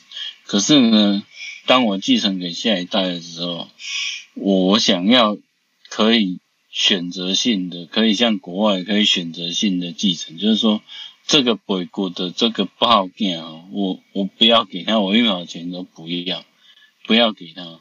而台湾的民法好像不行，它就是有有它的特留份，那那那个特留份是应继份的一半，也就是说，如果你有两个小孩的话。那个他的特留份是应继份的一半，那也就是呃二分之一再除以二就四分之一，他至少可以拿到四分之一。所以我跟那个北国的那一个人，他他除了说不断回来家里面伸手要钱之外呢，他还期望着说，哎，你现在这么会投资，那你更会赚钱啊，那那个。他以后那个不工作，然后不劳而获，他就可以拿到你的那个辛苦存下来的 QQQ 的那个的的的的四分之一，那也是不少钱啊。那我不晓得说，像这样子的话，我们是不是更应该要把资产要转移到国外去？那就是刚刚刚刚 Jimmy 有有留言说，留言给我说，听说那个绿角。这个财经观点是在以收费为没有目的的社群，我对这个社群我没有任何的意见啊，我只是说他针对管理费说管理费过高，还有那个追踪误差过大的这件事情，会让我觉得有一点害怕。他不晓得那个老师可不可以解答我疑问？好，谢谢老师。好哈。我我是不我我不想批评其他的人了哈。绿角我是跟踪了很久，二十年前他是开开始写 blog，没有人在看，我就在看他。他一开始写的是蛮不错的，他就是看一本书，他是个医生，他看一本书就写，看一本书就写，那介绍书这样。后来他开始引进的美国的 First Trade，好像他那个平台已经被公司化了。就是说，他后来有没有再写，我不知道。后来就写的很少，都是自己的文章写的。他一直推荐人家去在美国开户，所以啊，就是他办一个这个说明会啦，或者办一些分享会，那就请人家去开这个 First Trade 美国 First Trade 这个这个账户，直接投资美股 Q Q 或什么美股哈，就这样。好。那讲这么多也没用，我们就看实际的图了哈。我跟大家讲，就是啊、一年哈，一年的话，零零七五七跟 QQQ 比起来，我我是这个图哈，零零七五七涨六十四 percent 啊，QQQ 涨三十 percent。那你说这个汇率，其实它这里面就算把汇率加进去，就算把这个这个这个。这个呃呃呃股息加进去，呃也也也也够了哈，就是六十四 percent 相对于三十 percent，它比 QQQ 多涨一倍哈。那可能最近超涨哈，你就是就知道这个事情哈。再来两年的话，零零七五七不呃，我我是让让零零七五七啊，不对，不是零零七五七啊，这个是错了哈。我看一下，我是应该用。零零六六二，那是不对的。那再弄一下哈。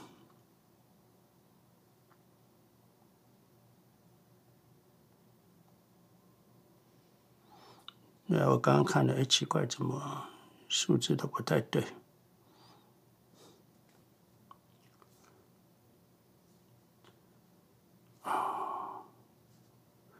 就是说，其实你是不用太关心别人讲什么了。你要知道你在做什么，可能是比较重要。还有就是，你去计算，像去计算那个都没有用。你要看看你真正实质回报率是多少，那就比较正确了哈。比如说零零七五七的，不是零零六六二哈，零零六六二，零零六六二一年哦。过去一年哈，一年来，哦，它是涨三十五 percent。那 QQ 是三十一 percent，那这边会有汇率的关系，那你你你要进进去就计较这多多四四四 percent 是是股息的还是汇率呢？有有有重要吗？我是觉得我们不需要这么，就是我们只要模糊正确就好了啊。这个有点汇率啊，这这可能股息也加进去，股息零点零点六，那汇率可能有一个啊三 percent。哦，好了，知道这样子就好了。哦，这过去一年，那过去两年，啊、哦，过去两年，啊，零零六六二是十十六 percent，那 QQ。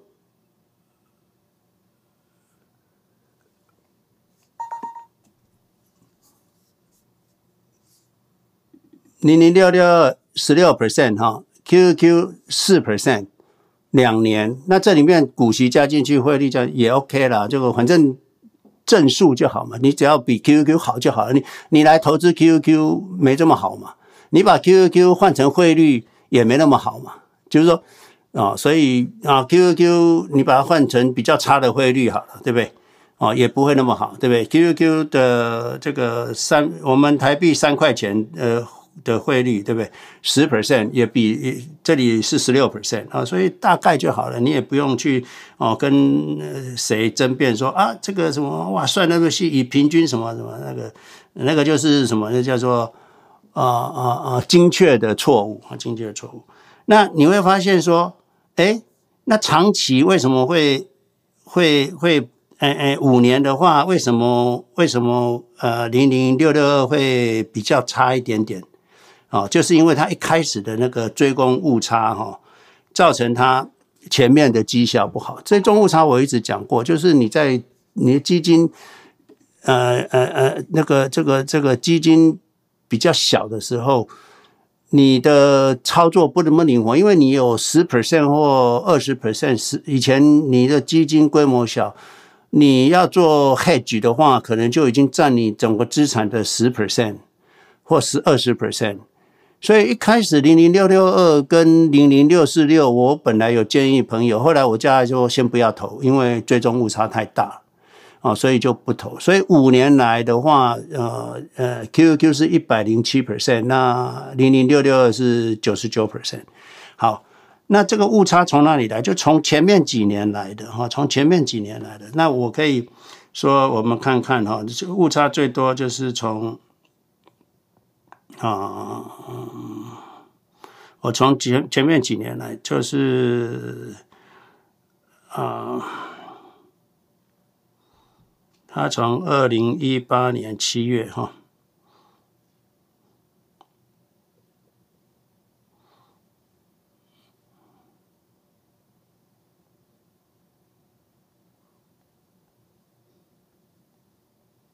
它从二零一八年发行的，那我就找前面两年好了。所以二零二零二零二零年哈，前面两年因为最终误差很比较大，哦，这个就是四十一到三十哈，就是 QQQ 成长四十一 percent，那那零零六六二成长三十 percent 哈，所以呃。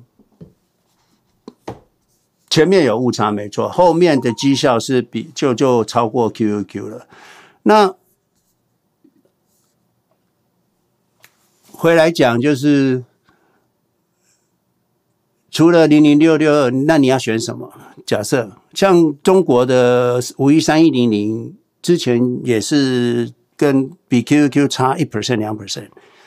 那你看日本的 ETF 或者或欧洲的，你在欧洲买 QQ。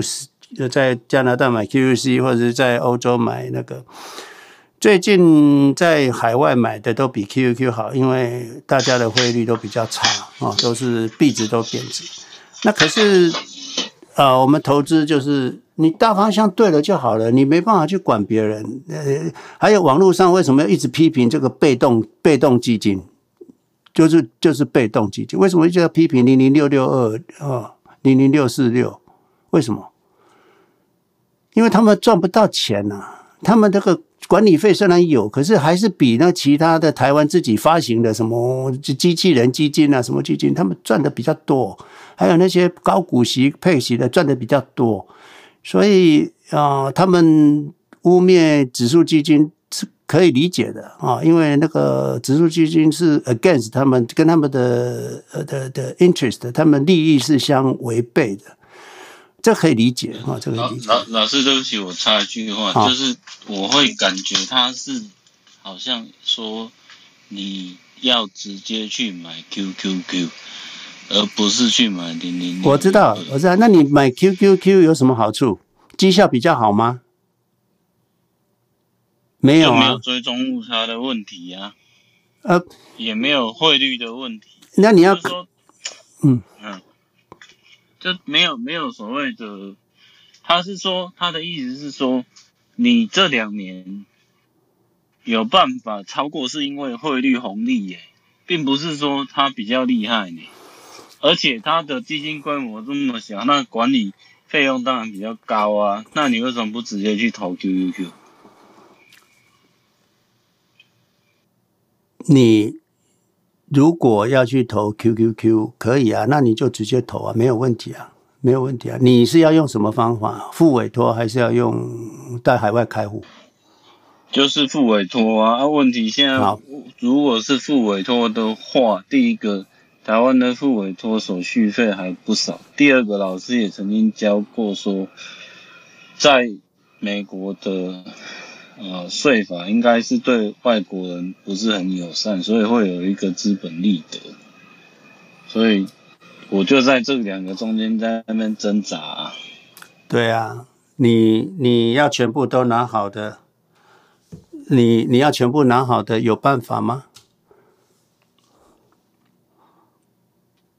没办法，嗯，对呀、啊，那那我跟你们讲哈，我我之前有有有，我看一下哈，好，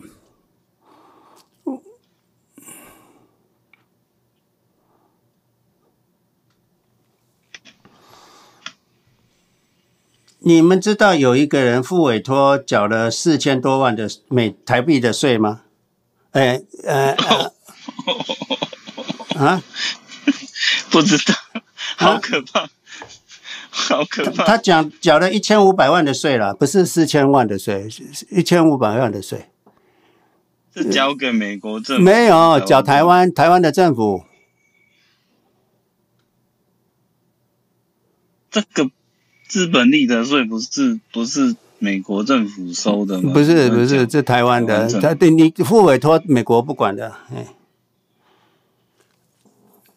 我我一直以为是美国才有资本利得，所以台湾没有。没有，你们还外国人在台湾买东西，在美国投资不用资本利得税啊？没有。哦，那我记得好像老师有提过说，因为我之前早期的时候有请教过老师说，如果两岸战争的话怎么办？然后老师说。你可以存一笔钱到 Trust 吧，然后当做逃难钱啊，然后但是不要太多啊，不然会有税的问题呀、啊。啊，所以我我那个时候以为说这个税是美国政府课的，我不知道是台湾课的。不是，那是台湾课的。可是台湾投资台湾的股票不用。资本利得税为什么？你你海外资本利得超过六百万要缴二十 percent 呢？哦，哦哦，所以所以那个是台湾政府刻的，并不是美国政府刻的。对啊，对啊。哦，我一直观念错误了。对啊，他操作美股大赚，没有报最低税负制，后来缴了六百多，呃，八百多万，再加罚六百多万啊。哦哦，啊，那我懂，是我观念不对。哦，谢谢老师。好，老师可以继续回答我第二个问题。啊，请说。没有，就是我说那个欠我，就是、哦、就是嗯。你现在不要给他钱啊！你那个小孩子几岁了？都成年了啊，叫他出去。啊，一个一个一个很孝顺，一个很不孝顺。啊，不孝顺的人叫他出去，天天只会要你的钱的，你就叫他出去了，不要再加了。已已经被赶出去了，但是他就是就是仗势着说我我我老爸有很多股票，然后那个他以后走了之后，好啊，那等你走再说啊。那你这个问题哦，老师我会问这个问题哦，是你老师知道最近这四天呐、啊，是那个全球天气最热的四天，破世界纪录的四天，那我。很不幸的在，在刚好在那是在其中一天的中午出去吃午餐的时候，因为没有注意到防晒的问题，所以就就昏倒在路上昏倒。然后我以为自己死掉，他其实是中暑了。然后在那当下，我才想到说，哎，我都没有考虑过遗产的问题呢。然后我就想说，那个那个不会过的吼。在那边等着要分遗产，然后，然后那个乖乖的，就是都跟他分的一样多。那我觉得说这样子对吗？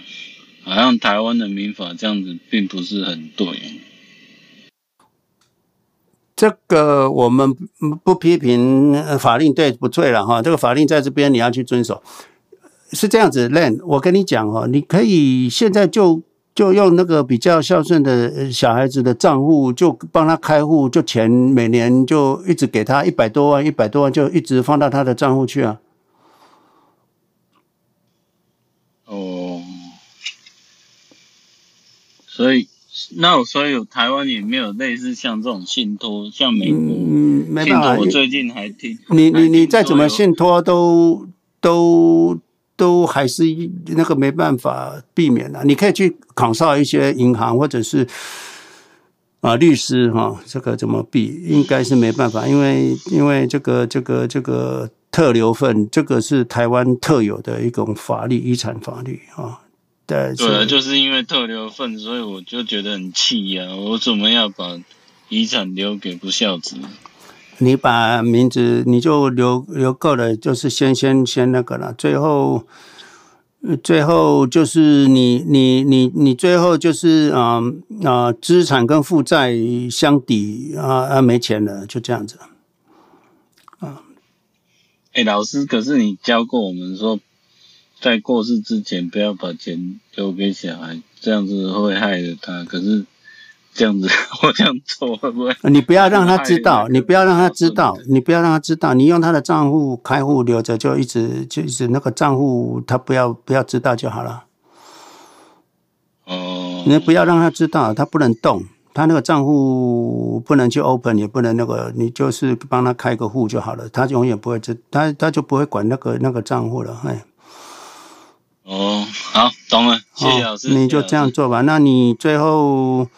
你如果是用质押借钱，最后你就是人走了，就剩下那个那那个一点钱，让让他分吧，啊，这个没关系的。懂了，懂了。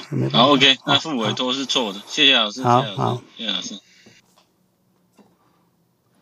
好，哦谢谢老师，谢谢 Len。那接下来那个 YP，你可以开麦发问。哦，好，谢谢您哈。呃，首先我想要跟呢 James 老师感谢一下 CLEC 这个教育，真的是让我对自己第一次看到了，就说对自己将来提前退休看到希望了。然后呢，我在去年的时候也把您这个方法教给我的女儿，她刚刚毕业开始工作，然后呢，她尝试了一个从高点买入，然后跌入低谷，然后又上来的这个过程之后呢。他对您的这个理论也非常的信赖，因为他跟我一样是对股票就是就是不愿意去研究跟股票任何相关的事情，就觉得自己虽然很无知，也能够通过投资变富，这一点真的非常感谢，非常感谢您的这个理论，这是我想说这第一点。另外一个呢，就是我有两个问题，因为我特别无知，所以呢我的问题可能显得很就是有点蠢，但是呢我还是想问一下。就是第一个呢，就是我现在因为看到了提前退休的这种希望之后呢，那我就想，我就在计算我要多少钱才能够可以开始投资，就说考虑退休。那您之前呢给过一个公式，就是说我每年的开销乘以三十三，如果我现在的这种资产达到这个呢，我就可以就应该就是可以退休的了。那我呃，按照我自己现在的生活水平呢，我乘上三十三以后呢，我觉得我应该是可以了。但是呢，我就不太清楚的，就是我退休之后，我的生活可能跟退休之前有点不一样。比如说，第一个，我不太能够估计我的那个健康保险每个月要花花多少钱。我现在是在美国，就是在在加州，呃，我应该估多少钱呢？健康保险。第二个呢，就是房子，因为我现在我其实我是没有买房子的。然后呢，我也不想，反正我听完您的讲座以后，我也没有打算花钱买花很多钱买个房子。我就只是想要，就是我愿意住在哪，我租房也可以考虑，我就是租房生活也是可以。还是您觉得买一个房子更好呢？这是第二个，就是如果是租房呢，像我现在租房的话，因为我有工作收入，我租房没问题。可是，一旦我没有收入以后，是不是人家就不肯租房给我，逼得我一定要卖股票买房呢？那我就是一个就是关于这个怎么估计我能不能退休这个问题，就是这两个，一个是健康保险，一个是。我到底是还能不能租得到房？如果没有收入了，如果不租房，我是不是一定要卖股票买房？这是第二个问题呢，就是您提到就是用股票质押，就是 pledge 的方法去生呃去生活，就是我不卖股票，我去质押一部分钱 cover 生活，这个我就一直搞不懂。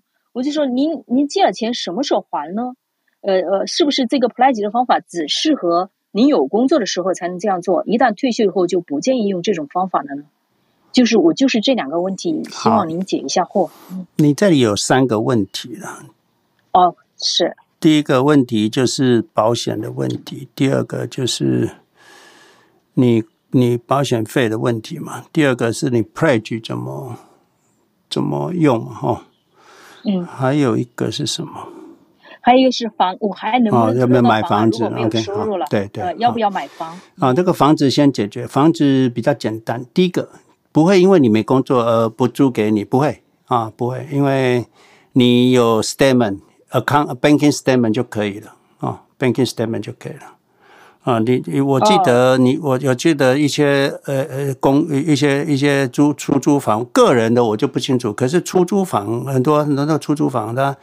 他就说你：“你给我看你的银行账户里面有没有一万五千块或两万块了？有没有这样子的资金？”他他不会有问这个问题啊，那这样子就可以了，不会不会，美国不会说不让你不租给你的，跟你的年龄跟他没关系的哈。还有就是，好、哦，所以你不不要租房，所以你短期内可以不。不买房没关系，等到你资金够多够多的时候啊，因为我你现在资金已经够你退休嘛，那你退休了资金还会继续涨，继续涨。那假设资资金涨得比现在多个五倍的话，那你做质押是这样子哈，质押就是啊，假设你现在有假设了哈，我说五百万好了。哦，那五百万你质押的话，你就可以，呃，在在一般账户啊，退休账户不可以质押，所以呃，我是建议你把资产移到 Charles，Charles 可以做 pledge 啊，propledge。当然，你看你的那个 brokerage account 是不是可以做叫做做做叫做叫做 equity loan 哈，就是 equity loan，就是说那个这个呃呃那个股票也有有有的有的。一一 trade 吧，还是就有有有的 broker，他可以给你就就就给你一个 credit line 这样，那的利息比较低，当然现在利息通常都是高了。那他一般在在股票市场 broker 的话，通常给你的成数比较低，可能五成或六成啊。可是，在 Charles Schwab 的 pledge 的话，到七成哈。OK，那。通常你这个是不用还的，然后这个就是我们说的啊、呃，这个 buy 呃 buy borrow die 哈，这个这个过程哈。你你就说你白花人家钱，你不还，这个我老是想不通，这是怎么回事儿啊？啊？为什么你借了钱就不用还了？是怎么回事儿啊？啊，你要知道银行银行哈。银行银行库存是什么？银行库存是什么？银行的库存是现金啊。那你们如果让让一个公司库存太多，你们会不会担心？所以他要把库存，就是东他的卖的东西是什么？就是钱，就是用钱换钱，他卖出去啊拿利息。啊，你一直要要像你是他的大客户，你一直要用他的产品，他有什么好拒绝你的？你要借一辈子，当然借你啊！这个这个生意这么好的做的生意，为什么不做？你要还钱，他还伤脑筋呢。哦，就是假设我每年花十万，我就可以借十万，只要这十万是低于我就说股票的百分之一个百分比就可以了。对，嗯，这个好好奇怪啊，这个嗯，要慢慢想，会想通的哈。第一个，银行怕你还钱，那很多人会问了，那房地产为什么叫我一定要还钱？最短最长也三十年，为什么？对呀。啊房子会老、会旧、会倒塌，到最后他超过三十年，那个房子拿回来五十年，那个拿回来就不值钱了，破掉了。他他要去处理很麻烦呐。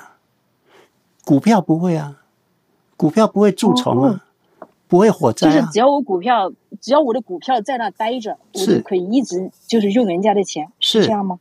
对。哇，股票没有 maintenance fee，没有处理费用，没有 foreclosure 的费用，没有去挂市场卖的费用，不用，啪，两分一秒钟就卖光了，银行就拿到钱。那就是，就是说，呃，就是我死的时候，就就他才会去考虑把这个钱收走，是这，是这样。不会，你去做 pledge 之，你做你要走之前，或者是你事先也可以，就是你要做一个 living trust。Living Trust 把这个股票跟债务 checking account 是债务，因为你从 checking account 花钱。那你的 brokerage account 是 asset，把这两个框在一个 Living Trust 里面，以后转给你小孩，你还小孩继续借钱继续用，不用还。哦，我懂了，我懂了，谢谢您，谢谢您，我去研究一下。对，好。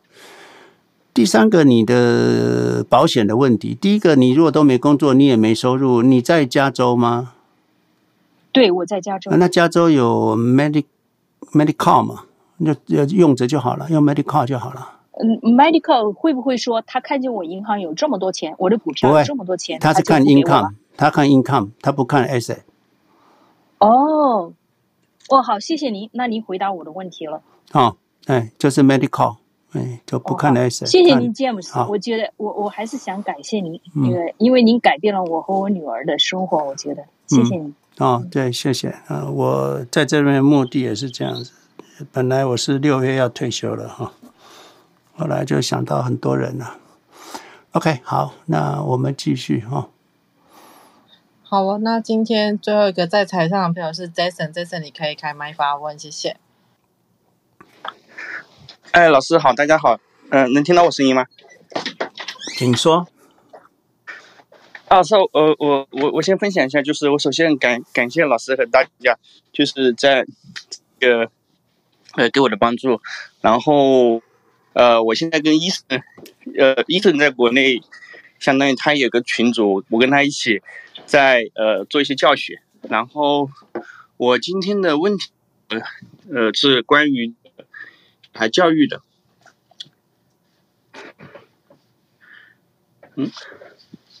喂，哎，你说，来，你刚刚有点断，来，嗯，啊，好的，就是，就是说，呃，上次上次老师讲的有一篇文章，就是人的成功，呃，最重要的是靠运气嘛，所以我们要避免这个坏的这个坏坏的事情，所以就是呃，在美国这边怎么去教育这些就是就孩子哈，怎么去。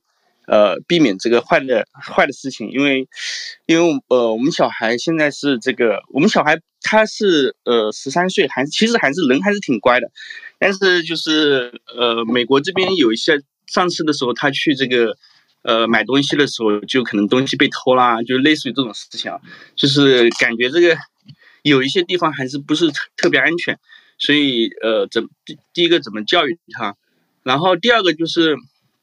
小孩就是他，在这个初中或者高中这个年纪，呃，我我感觉我们小孩他对这个朋友很，就是特别关注，然后就是又要参加一些社交，然后这些朋友的就其呃，就是他本身还是挺挺听话、挺乖的，但是在有一些事情的时候，跟朋友之间的这个出去玩的时候，那每个人的每个国家的人的这个消费习惯啊，包括各方面的这个习惯都不太一样，就是说，就是在社交和这个，因为社交出去，他们可能就比如看电影啊，去买东西啊，他们都会都其实都会花钱，后你怎么去去呃教育他们？好，对，我今天就问这两个问题，对。小孩子如何避免风险？哈，这个是啊，怎么教？哈，有时候他们不信邪了，所以啊。就是有时候他们会不知道那是风险，那当然我们希望都是小事啦，就是说，比如说皮夹被扒了啦，手机被偷了啦，啊，因为有些小朋友女生啊，包包拉链也没拉起来啦，哦，那那离开座位，包包就放在座位上了，或者是坐在椅子上旁，包包就放在旁边那个椅子上啊，就吃东西啊，吃完头一抬一转，哎，包包不见了，然后。这个都常常发生的哈，这常发生。那，呃，希望如果有发生，就一次学习，就不要再犯。那 有时候真的是没办法。那只要是生命还在啊，生命还在，其他的意外都小事了啊，小事。所以我也没办法教我女儿说，你这个要防范，那个要防范，那就她就生活也是紧紧张张的哈。所以有时候我只会跟他讲哈，就是生命很重要，你只要命都还在，其他的你就哈，你在决定什么事情的时候，就是要决定你的命还在，要不要受伤哦，这个是你要做到的哦。所以你要发现这个危险会危害到你的生命，或者是你会受伤的，你尽量不要靠近哈，这是一个。还有就是，比如说我看那个电影《Taken》哈，《Taken》那个电影，那我女儿也看。我说女儿，你知道吗？爸爸非常紧张，因为因为如果你这样发生的，就在人 人间消失了。我要跟那个爸爸一样，三天内要找到你，我是会去做的哈，我是做的哈。可是我我会动员所有的资源，就找到你啊，救你出来。那。那女儿就会觉得，这个父母亲对她的爱，那她就不应该，她会不会说哦？她她就会比较警惕一点，然后就是说，那第一个父母要让他们感受到有爱，再来就是青春期在社会上，在学校里面就有一些 peer 啊 competition，我女儿也有那。他有跟我讲，就是说他曾经初中有一段时间很不快乐，因为那个朋友都很排挤他了，或什么样子。可是有个好处，因为父母哈，我对女儿就是说，我跟我太太就是对对女儿，她就是什么事都会跟我们讲，尤其跟我讲，她什么事都会找我聊，所以她有一个出口，所以希望父母就是不要要要成为。小孩子的 lesson 听众，他在外面有一些困难，有些不如意，或同学排挤他，你当他的听众，至少你是他永永远的朋友，他就比较不会有挫折感哦，在朋友之间，所以他也不用依靠朋友来支撑他的幸福或者是他的成就，因为爸爸妈妈是永远支持他的哈。这个是家庭的 support，然后，所以你一定要做，子女最后的一个堡垒哈，子女最后一个堡垒。再来就是花费的事情哈，花费的事情，这个其实要从家庭教育着手了。你如果花钱就是很谨慎，也是就是不是大手大脚的，小孩子会学会。他虽然看到人家。大手大脚，他不会跟人家比较的哈，他不会。像以前我们家很穷，你看人家吃我我常常讲，远足的时候，我们家就是妈妈准备一个便当，全部是白饭，顶多加一个鸡腿，That's all，没了。这是我们远足的。可是比较家里有钱的，他就有西点面包，里面有巧克力啊、还有一个苹果。那怎么我们是敢奢望的？不敢。可是因为我们家庭很幸福，所以呢，我们也不会去感觉说啊，我我因为没有这个，我我我我我不会，就是。你家庭的幸福感会让小孩子不会跟不用跟人家比较，因为他幸福嘛，他不用说啊，因为他需要苹果或者一定要巧巧克力，还是要一定要买一个 Lululemon，或者一定要一个非常好的房子，或者说好一定要一定要一定要什么好的车子，还是一定要有有有有有跟人家消费来比拼，不用，因为他家里够幸福啊。不过小孩子有一段时间也是会有一点比较心的，不过那个一短时间就就过去了哦。所以，Jason，我的回答简单就是说，第一个，小孩子的自己要注意安全。你只要表现出就是说，嗯，爸爸妈妈其实蛮担心你的哈，所以你尽量要不要让爸爸妈妈担心。出去的话就是注意安全。那包包哈不要离身哦，那。那放在脚上，就是吃饭的时候，尤其在美国，你包包要放在你的前面，不要挂在旁边、后面，都不要。因为不是说财产之那个那个财物啊不见了，不是，是因为不方便嘛。很多信用卡啦，很多尤其你们旅行的人，护照也不见了，麻烦了。不要你说不是因为财产，不不是因为说啊啊啊啊钱丢了啊或什么，不是，是因为你会造成你自己。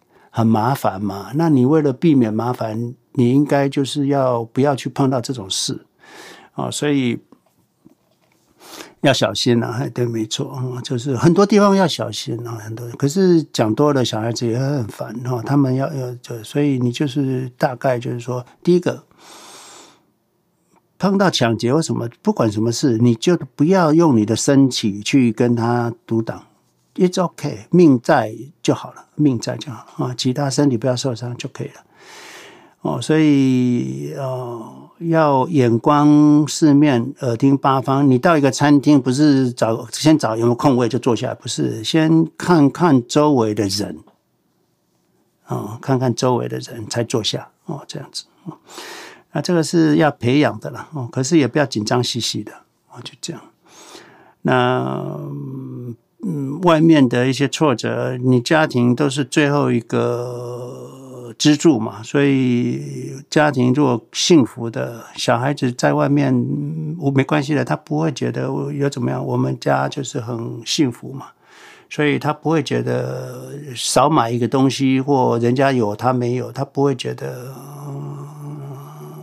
跟人家比比什么，不会。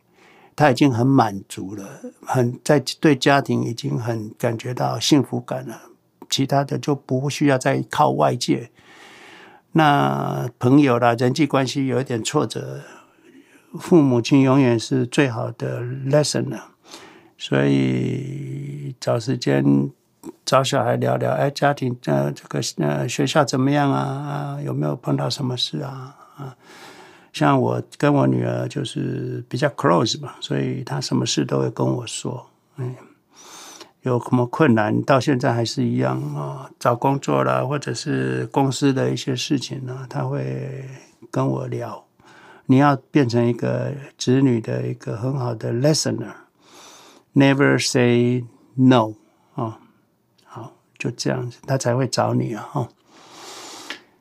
好，接着我的回答不完美了，不过 do my best，这是我的过我的我所知道的，嗯。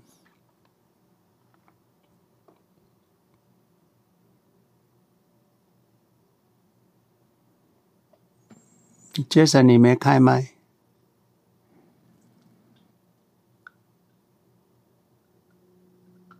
可能不方便，Jason 哈。嗯来看，好，那老师，那个你有想要结尾吗？什么东西？我说，我说结尾没有开麦，对对对，因为十二点多。好，好，嗯，我想我们很高兴今天就谈到这里，大家都提出很好的问题了哈。那就这样，你们有问题尽量提，或者是有有事情直接写 email 给我好了哈。或者是留 YouTube 留言都可以，那我会回答。有我也是一种学习了哈，那大家一起学习。好，那就先这样子喽。好，没事了。好，那在 Chat 有留言的问题，老师我会重新勾读一遍。哎，我会勾读一遍，老师会回信给你们。对，好，对，好。好，那我们今天就先到这边了，下个礼拜见。好，谢谢了哈。谢谢大家，拜拜。拜拜。